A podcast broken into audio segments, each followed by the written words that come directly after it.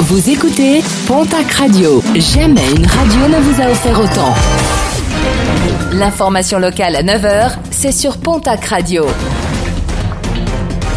Bonjour Jean-Marc Courage Sénac très bon vendredi. Un jeune homme de 25 ans, originaire de Charente, interpellé et placé sous contrôle judiciaire. Ce dernier a été mis en examen pour viol, des faits survenus durant les fêtes de la Madeleine à Mont-de-Marsan en 2022. La victime, une jeune femme de 25 ans, originaire de Gironde. Les circonstances restent encore assez floues, l'enquête se poursuit. Un tarbé de 62 ans, interpellé et placé en garde à vue hier. Ce dernier avait menacé le personnel de la maison départementale des solidarités parce qu'il n'avait pas été pris en charge pour une demande urgente de logement.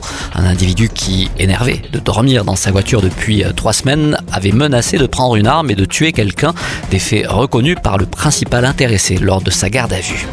18 mois de prison ferme, la cour d'appel de Pau a condamné hier un trentenaire landais pour escroquerie, chantage et atteinte à la vie privée.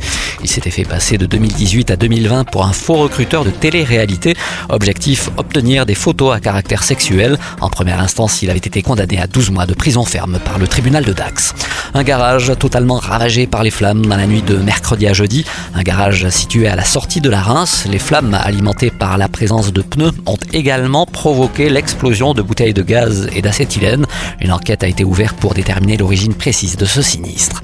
Des automobilistes beaucoup trop pressés dans la région. Mercredi soir sur l'A65, un automobiliste a été flashé à 187 km/h sur une portion de l'autoroute, normalement limitée à 110. Son permis lui a été retiré et son véhicule conduit à la fourrière. À Tarbes, cette fois-ci, deux frères de 23 et 26 ans ont été condamnés par le tribunal après avoir roulé à plus de 170 km/h entre Tarbes et Ibos lors de rodéo nocturne. Verdict 8 mois de prison avec sursis.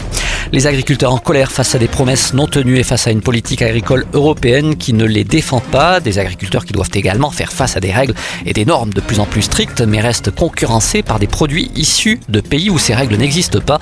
Dans les Hautes-Pyrénées, une grande manif est programmée le 15 novembre prochain du côté de la préfecture.